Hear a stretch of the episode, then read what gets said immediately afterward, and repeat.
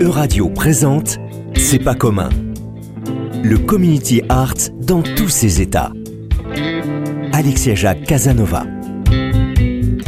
Edith Labruyère, exploratrice sans égale, connue notamment pour son engagement sans faille pour la protection de l'environnement, était aussi gardienne d'un grand secret et d'un pouvoir fabuleux contenu dans un mystérieux objet, l'amulette du climat.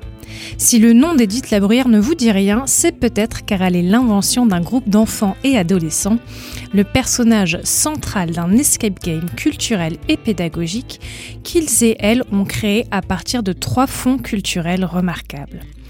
Tout cela s'est passé au fabuleux musée de la Fabulerie, un tiers-lieu bien nommé de la cité phocéenne. Pour parler de ces créations collaboratives et pédagogiques et de ce lieu hors du commun, je reçois aujourd'hui sa fondatrice et directrice, Axel Benaïch. Axel, bonjour et bienvenue dans C'est pas commun. Bonjour Alexia. Alors, avant d'entrer dans le détail des actions et du fonctionnement du fabuleux musée, Pourriez-vous nous présenter la fabulerie et notamment comment vous, vous en êtes venu à créer ce lieu? Alors la fabulerie est aujourd'hui un tiers-lieu culturel et une fabrique numérique, c'est-à-dire qu'on imagine et qu'on crée avec notamment les jeunes générations euh, des projets euh, d'inclusion par le numérique et la culture. On est situé en plein cœur euh, de ville de Marseille. Euh, on est situé dans un ancien hôtel. Et euh, la fabulerie, pour revenir à ses origines, s'est créée vraiment dans l'idée qu'il fallait créer des espaces et des temps dédiés à l'imaginaire. Donc fari, parler, raconter, imaginer. Voilà. Et vous-même, vous venez du milieu culturel ou du monde numérique? Alors moi-même, je viens au départ effectivement euh, du milieu numérique puisque j'ai travaillé au sein du think tank de la FING, la Fondation Internet Nouvelle Génération, qui s'est créée euh, aux alentours des années 2000 quand justement euh, les technologies s'installaient mais qu'on parlait encore assez peu des usages numériques. Et auparavant, j'étais dans l'éducation populaire, donc voilà, avec l'objectif de comment dire, de, de mettre euh, au service des jeunes déjà euh, les ressources euh, du numérique.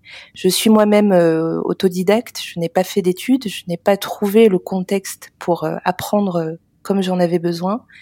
Et, et, très tôt, je me suis dit qu'il fallait absolument qu'on puisse créer des alternatives et voilà, et des espaces pour ces imaginaires à construire. Alors, en introduction, je parlais d'Edith Labruyère, un personnage imaginé lors de la première exposition du fabuleux musée. C'est un format, j'en parlais rapidement, d'escape game, donc, qui a été imaginé par et pour les enfants et adolescents. Mais ça n'est pas seulement ça. Alors, je veux bien que, nous, que vous nous expliquiez pardon, comment a émergé le fabuleux musée au sein de cette fabulerie et quels sont ses objectifs initiaux. Alors pour revenir à ses origines, euh, depuis 2014, euh, la Fabulerie euh, a développé tout un, accompagnement des structures culturelles sur la création d'expositions qui puissent justement s'appuyer sur les ressources du numérique pour partager le patrimoine un maximum de personnes et notamment aux jeunes générations. Mais c'est vrai qu'on était plutôt assez limité, c'est-à-dire qu'une exposition, ça dure de 6 à 9 mois, en tout cas c'était le cas pour nous. Euh, ça a été très inspirant euh, pour pouvoir euh, imaginer des, des, dispositifs en lien avec des, des, équipes scientifiques, donc par exemple aux, aux, archives municipales de Marseille, au Muséum d'histoire naturelle de Marseille, et puis au sein de différents musées mais on pouvait pas voir en fait comment euh, les publics réagissaient, euh, ce qu'on pouvait améliorer. Euh, on pouvait pas travailler la médiation parce que dans les marchés, euh, en général, la médiation n'est pas inclue. Et du coup, c'était difficile pour nous de d'expérimenter. Et ça fait partie de l'ADN de la fabulerie. Donc, on s'est dit, ben, on va créer un musée laboratoire pour à la fois permettre d'expérimenter, de co-créer avec euh, ce qu'on a envie de voir au musée, euh, bah, de nouvelles formes d'expérience de ces collections. Et en même temps, on va ouvrir les coulisses de, de, ce musée pour montrer les sciences et techniques, les métiers aussi qui participent à la création de ces expériences euh, culturelles nouvelle génération. Et comment se passe entre guillemets le, recrutement des, des, adolescents qui sont et des enfants? Parce que ça, il me semble que vous accueillez des enfants à partir de, de 5 ans sur, sur certaines expositions ou certains travaux que vous, vous menez. Donc comment est-ce qu'on les, entre guillemets, on les recrute? Est-ce que ça se fait par le secteur scolaire ou, ou par d'autres biais oui. Oui, alors complètement. Alors il y a, deux, il y a déjà les, les, les, jeunes qui ont participé à la création, on va dire, de la version euh, zéro du fabuleux musée, qui là ont été mobilisés, euh, donc qui étaient bien plus grands, hein, aux alentours des 13 ans, euh, qui ont été mobilisés par différents biais, notamment avec des partenaires euh, sociaux. Je pense à une initiative qui s'appelle Dégains sans stage et qui permet à des jeunes euh, en troisième de, de, vivre un stage qui soit intéressant pour eux. Donc on en a, on en a accueilli plusieurs en même temps pour les embarquer dans une, une, semaine où ils ont pu imaginer leur propre escape game à partir des, des fonds des archives municipales de, de Marseille. Et puis euh, d'autres partenaires, notamment en lien avec les cités à Marseille. Euh, voilà, ça c'était la phase, on va dire, préliminaire pour imaginer, euh, notamment, ben voilà, avec les jeunes du centre Saint-Gabriel, par exemple, à quoi pourrait ressembler ce, musée un peu particulier. Et ensuite, ben, les bénéficiaires aujourd'hui, il y en a de plusieurs âges, déjà ben, euh, de la grande section maternelle à la sixième, ben, là on va s'appuyer sur nos partenaires de la région académique, de l'éducation nationale, de la ville de Marseille, euh, qui, euh, qui ont accepté en fait d'envoyer un mail à, toutes les écoles. Et le retour a été immédiat en fait. En quasiment dix jours, on était complet la première année. et cette année, ça allait encore plus vite. Euh, voilà, et puis euh, ensuite les familles qu'on accueille et les groupes.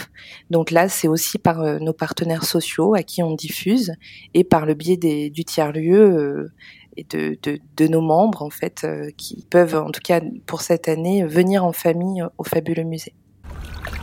Edith Labruyère, quelle dame, quelle grande dame. Elle a voyagé avec notre équipage alors que pourtant aucune personne n'est autorisée à bord. On s'est demandé avec les camarades ce que pouvait faire une civile avec nous. Et pour rien de vous cacher, on n'était pas très enchantés. On a vite changé d'avis. Elle a plus de courage et de détermination que la totalité de l'équipage, moi y compris. Elle n'a pas voulu nous révéler le but de son voyage, mais d'après ce que j'ai entendu, elle parlait d'une expédition, à la recherche d'une amulette, il me semble. Je lui souhaite une bonne chance et une belle aventure. Alors on vient d'entendre le personnage du marin-pêcheur, complice d'Edith Labruyère et indice au sein de cet escape game réalisé par et pour les enfants et adolescents. Comment se passe le processus de création et à quel point est-ce que ces adolescents que vous citiez euh, à l'instant sont-ils accompagnés sur le fond et sur la forme de l'exposition qu'ils montent? Et peut-être aussi dans un second temps, comment se passent les phases entre guillemets de test euh, auprès des publics scolaires notamment que vous mentionniez? Alors pour la première question, euh, déjà on s'est, euh, quand on a eu cette euh, envie de poser un musée laboratoire à la fabulerie, on s'est dit bon, on va essayer quand même de trouver une structure narrative qui soit euh, récurrente, parce que c'est pas commun d'avoir un, un, musée au sein d'un tiers lieu. Et on est parti en fait de l'histoire du lieu, qui était l'ancien hôtel Astoria et qui a accueilli beaucoup euh, de monde au, à la fin du, du, du, du siècle dernier. Et on a décidé qu'on allait inviter en fait des personnages qui auraient résidé dans cet hôtel. Et euh, ça nous tenait déjà à cœur d'inviter pour euh, pour une première une femme et euh, montrer en tout cas euh, euh, son, son, sa détermination et son courage. Ensuite, on a quand même, euh, par des discussions, par différentes discussions avec différents euh, groupes de, de, jeunes, on a trouvé le, le process de se dire, ben, on va à la fois euh, valoriser quelque part les collections d'un musée, mais on va aussi essayer de, de traiter d'un sujet de société, de quelque chose qui pour eux est important. Et la question du climat, en fait, euh, euh, est ressortie. Et donc pour la première exposition, on s'est dit, ben, on va inviter une femme qui était engagée sur ces questions climatiques et on va s'appuyer sur les fonds des archives municipales de Marseille et sur un autre fonds qu'on leur a permis de découvrir aussi, euh, euh qui est une Open Biodiversity Library, qui, euh, qui est un fonds international euh, ouvert, qui est magnifique et qui est libre de droit. Et progressivement, on a rajouté un autre fonds, celui de la DRAC euh, PACA, donc qui s'appelle Patrimage. Voilà. Donc on a eu toutes ces ressources à notre disposition. Et donc, euh, dans les stages d'idéation, avec ces jeunes. On a d'abord commencé par aller euh, dans les réserves en fait de, de, des archives municipales. On a été accompagné par euh, l'équipe scientifique sur place, notamment sur place, tout à fait, avec Noël Delacroix, qui nous a montrer aussi comment on, archivait, pourquoi on archivait euh, toutes ces informations, euh, ces collections, euh, comment on les retrouvait, comment elles étaient organisées. Donc ça a permis aussi de leur faire comprendre que ben, tout est archive en fait et rien n'est figé. Tout est archivable encore en fait en permanence puisque le monde avance. Et donc ils ont pu déjà trouver des choses qui pouvaient correspondre à leur quartier parfois, voilà. Ensuite, on a pris un temps à la fabulerie pour leur permettre de découvrir tout un champ de possibles numériques. Donc, on a, on a, on a fait des micro-ateliers tournants. On, on découvrait euh, la création interactive et sonore, comment quand on touche un objet, on déclenche une, un son, comment quand on touche quelque chose, on peut déclencher une vidéo, comment on peut faire de l'animation, du morphing d'images en faisant parler des personnages. On a, on a fait découvrir la réalité virtuelle aussi. Euh, voilà, tout un tas de, possibles sur lesquels ils pouvaient s'appuyer pour euh, ensuite cacher les indices. Ensuite, on a travaillé sur l'histoire, sur la quête. Qu'est-ce qu'ils avaient envie de cacher Voilà. On a travaillé sur la, rédaction des indices, euh, la fabrication ensuite des indices, vieilli, comment on vieillit du papier, comment on écrit, voilà. Et, enfin, ils ont euh, aménagé la scénographie de l'escape game et ils ont euh, invité euh, leurs camarades pour et nous aussi on a mobilisé d'autres jeunes et ce sont eux qui ont animé ces séances comme voilà des game masters avec la, caméra 360, le talkie-walkie pour guider les équipes à l'intérieur. Oui, et d'ailleurs, il y a une vidéo sur votre compte YouTube qui retrace euh, en deux minutes, je crois, tout ce, tout ce processus et que je conseille à, à tous nos auditeuristes d'aller regarder. En termes de, de temps, combien de temps ça a pris tout, tout ce, ce processus que vous venez de nous décrire? Alors, le processus avec les jeunes pour co-imaginer, on va dire, les racines du musée, euh, c'était quatre stages d'une semaine. Donc, c'était très court. Mmh. Mais euh, auparavant, pour revenir quelques années en arrière euh, très rapidement, euh, on a eu la chance d'avoir les clés euh, du musée euh, Borelli, le musée Château Borelli à Marseille, puisque la, la, conservatrice nous avait fait confiance à l'époque.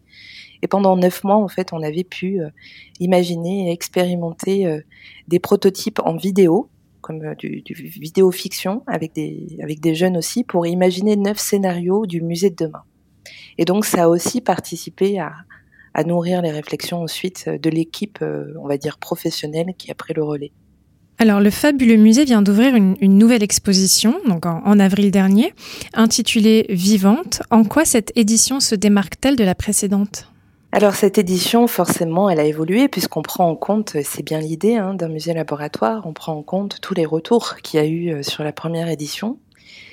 Et le retour le plus important qui nous a assez frappé, euh, c'était la, la frustration en fait de beaucoup d'enseignants de ne pas pouvoir en fait venir se déplacer au fabuleux musée parce que euh, des contraintes de mobilité, on est sur des, des, âges aussi parfois qui sont petits, donc le temps de venir et de repartir, ben, on peut pas vivre l'expérience. Des publics aussi en, en, en mobilité, euh, comment dire, compliquée. Euh, voilà, certains enfants font en fauteuil roulant ou avec des troubles de l'attention ou prendre simplement les transports euh, est compliqué. Et du coup, ben là, on a, on a, on a dit au secours, on a contacté la, région académique notamment, et, et, on a essayé de construire avec eux une forme itinérante. Dès le départ, on a pensé ce fabuleux musée de cette exposition vivante, euh, à la fois sédentaire, de façon immersive, interactive, comme la première édition, mais aussi de façon itinérante, avec l'idée d'expérimenter cette itinérance en se disant, est-ce que finalement, euh, qu'est-ce qu'on y gagne et qu'est-ce qu'on y perd? Voilà. Et d'ailleurs, dans les retours de l'étude, énormément de positifs. On y gagne euh, ben, forcément le fait de se retrouver au plus près des enfants, d'être intégré dans le projet d'établissement, d'école, euh, de venir à pied au fabuleux musée. Et on y perd pas tant que ça finalement cette dimension immersive. C'est ce dont on avait peur. Et, et finalement, ben, ça, la magie opère quand même. Alors, en plus de, de l'exposition sur place et itinérante, Vous proposez également d'autres formats de médiation, les ludobox, il me semble, ainsi qu'une microfolie. Est-ce que vous pouvez nous en dire davantage sur ces deux dispositifs? Oui. Alors l'idée des ludobox, c'est euh, de faire sortir les collections des écrans. De la même façon que le fabuleux musée permet de, rendre presque physique euh, ces collections, on avait envie de trouver un format en fait qui puisse s'adresser alors là au plus grand nombre, mais aussi euh, rentrer dans les familles, permettre aux enseignants euh, de préparer leur venue ou de poursuivre leur, euh, leur expérience au fabuleux musée. Et donc ces ludobox, en fait, c'est assez simple. C'est une vidéo et un gabarit papier qui permet de faire une activité ludique, créative, à partir des fonds culturels numérisés. Et donc là, on va s'intéresser à la magie du papier. On a la chance d'avoir dans l'équipe Cléo Duplan, qui est scénographe euh, papier, et donc euh, où finalement, euh, par la construction papier, va recréer cette sensation d'animation ou cette sensation de volume, voilà, et mettre les enfants dans une posture de, de création, de manipulation, de détournement des collections. voilà, pour leur montrer que quand c'est ouvert, c'est vraiment ouvert et qu'on peut vraiment se les approprier comme on le souhaite. Et la microfolie? Alors la microfolie, en fait, c'est un dispositif euh, du ministère de la Culture qui est motorisé par la Villette et qui valorise au sein d'une grande collection euh, des fonds culturels numérisés qui appartiennent à des euh, pas mal d'institutions culturelles assez prestigieuses en France. Et donc, ils ont créé un dispositif qui permet d'accéder à ces œuvres, de pouvoir les organiser et de pouvoir les faire découvrir. De notre côté, on a trouvé intéressant de s'appuyer sur ces œuvres et sur la microfolie en complément du fabuleux musée, en se disant, ben, ça peut être une superbe ouverture, c'est-à-dire au fabuleux musée, on s'intéresse à des œuvres euh, locales, à du patrimoine local. Ça peut être intéressant de, de s'ouvrir au patrimoine national, mais aussi de s'appuyer sur ces œuvres pour créer sa propre histoire. C'est-à-dire que euh, on va s'appuyer sur les collections de la microfolie pour imaginer une nouvelle histoire. On va d'abord choisir le personnage. Donc là, on va proposer euh, quatre, cinq euh, œuvres qui représentent un personnage.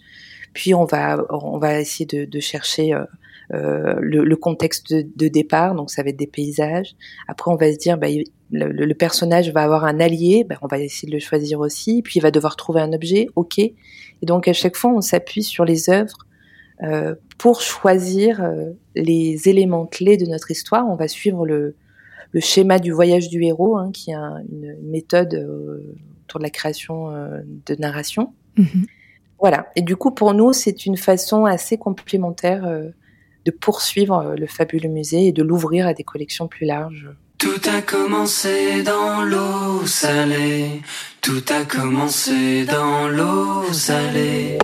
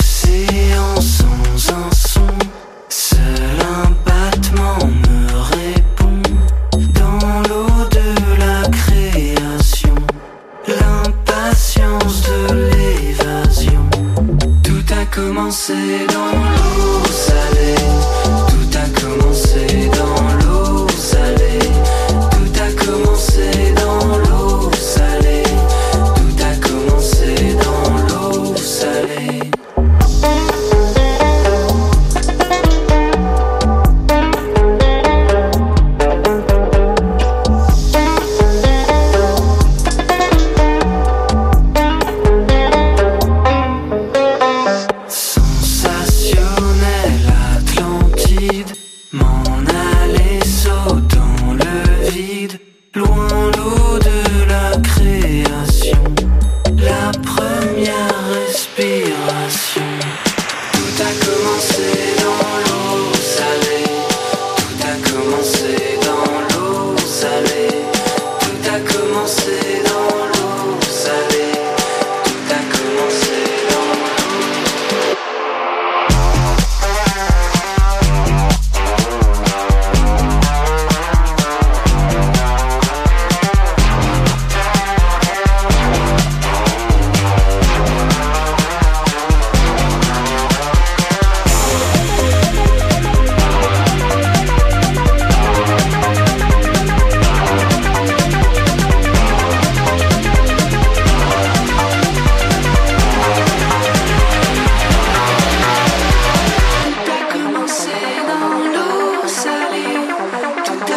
Tout a commencé dans l'eau salée, tout a commencé dans l'eau salée, tout a commencé dans l'eau salée.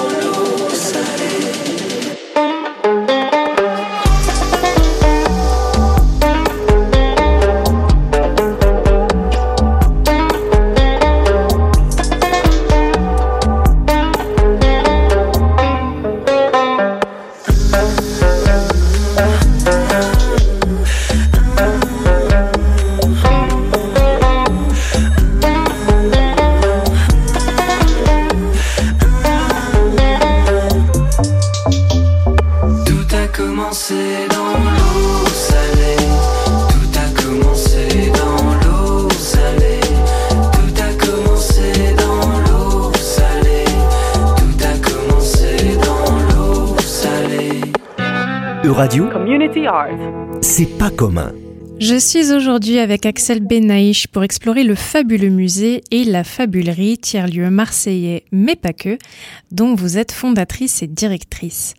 Pour compléter la fabulerie à Marseille, vous avez également ouvert une autre fabulerie, la fabulerie en herbe, qui se situe en territoire rural à Saint-Étienne-Vallée française, une commune dont, je l'avoue, j'ignorais l'existence jusqu'à hier. Pourquoi ce deuxième lieu et qu'est-ce qu'on y trouve? Alors, pourquoi ce deuxième lieu Depuis sa création, la fabulerie euh, navigue en fait euh, souvent aussi en territoire rural? On a un programme qui s'appelle Transfert, F-A-I-R-E, qui est un programme de formation par la pratique, itinérant en zone rurale. Donc déjà, il y avait euh, voilà cette envie, en tout cas, de, de travailler la complémentarité ville-campagne et de pouvoir aussi avoir euh, la possibilité d'une part d'avoir des ateliers pour fabriquer nos scénographies euh, là où est le bois, euh, directement à la source, et puis surtout ancrer en fait une fabulerie dans, dans, un tout autre contexte et apporter des ressources à la fois liées au Fab Lab, donc avec des machines à commande numérique et des machines traditionnelles autour du bois pour venir compléter euh, les ressources de, de, la vallée française euh, en Cévennes.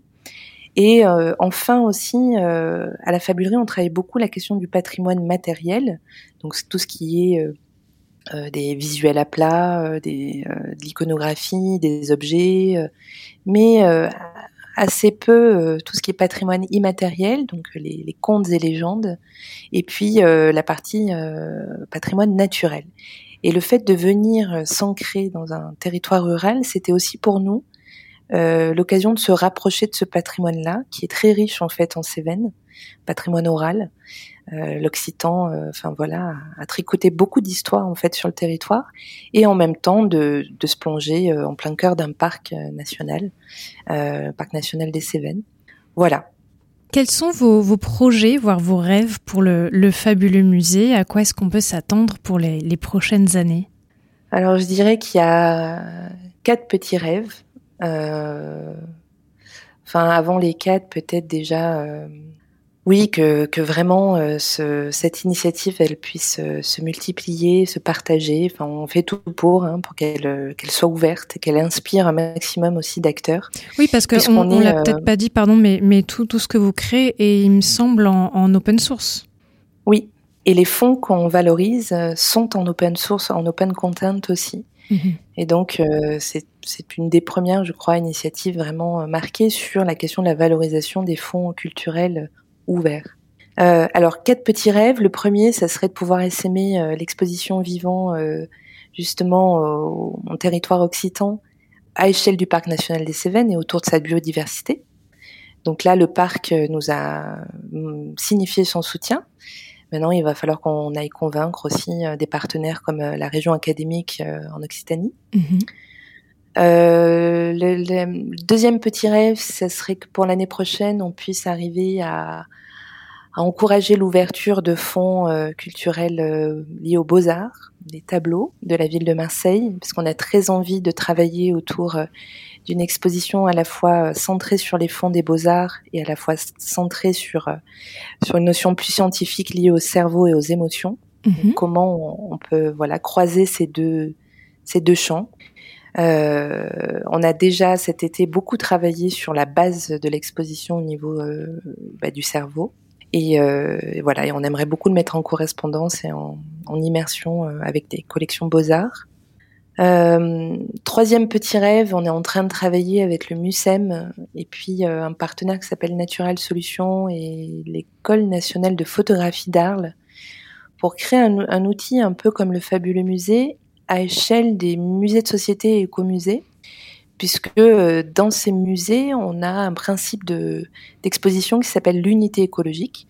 Donc c'est par exemple une salle à manger qu'on va euh, reconstruire de A à Z comme elle était à l'époque ou un atelier de potier. Mhm. Et donc là, le numérique peut être hyper intéressant pour créer une forme d'unité écologique dans laquelle on va euh, manipuler ces objets en les faisant s'afficher euh, en fonction du temps et de l'époque là avec un, bouton, les afficher par couleur, par émotion, pouvoir euh, pouvoir créer des scénographies particulières. Voilà, donc on est en train de travailler sur ça. Et j'aimerais beaucoup beaucoup que ça puisse se réaliser parce qu'il y a Enfin voilà, il y a, y a, un vrai enjeu aussi autour des musées de société qui conservent des, des objets euh, très très différents, euh, qui vont euh, d'une carriole du 18e à euh, le stylo bic ou à une boîte de McDo, McDonald's. Oui, quoi. oui il y a une grande diversité dans les collections, c'est sûr. Voilà. Et, et il n'y aura jamais assez d'expositions pour valoriser toute la richesse de ce qui se trouve dans les réserves en fait, de musées de société et écomusées. Voilà.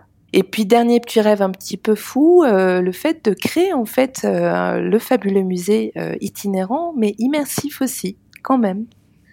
Donc on, on, va essayer de voir comment on peut commencer à travailler là-dessus. Très bien. Eh bien, écoutez, je, je vous souhaite que, que, ces quatre rêves se réalisent et se réalisent prochainement. On arrive au terme de cette émission. Je vous remercie infiniment, Axel Benaïch, d'avoir été présente avec nous aujourd'hui. Je rappelle que Vivant Vivante, la nouvelle exposition du fabuleux musée, est donc visible depuis avril et le restera jusqu'en juin 2023 à la Fabulerie à Marseille et vous l'aurez compris, en itinérance. Merci à Léo pour la technique et à Laurent Maréchal pour la programmation musicale.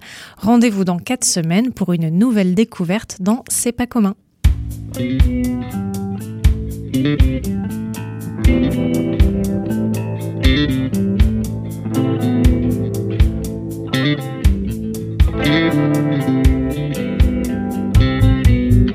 Euradio vous a présenté C'est pas commun, une émission sur le community art que vous pouvez réécouter en podcast sur euradio.fr. www.euradio.fr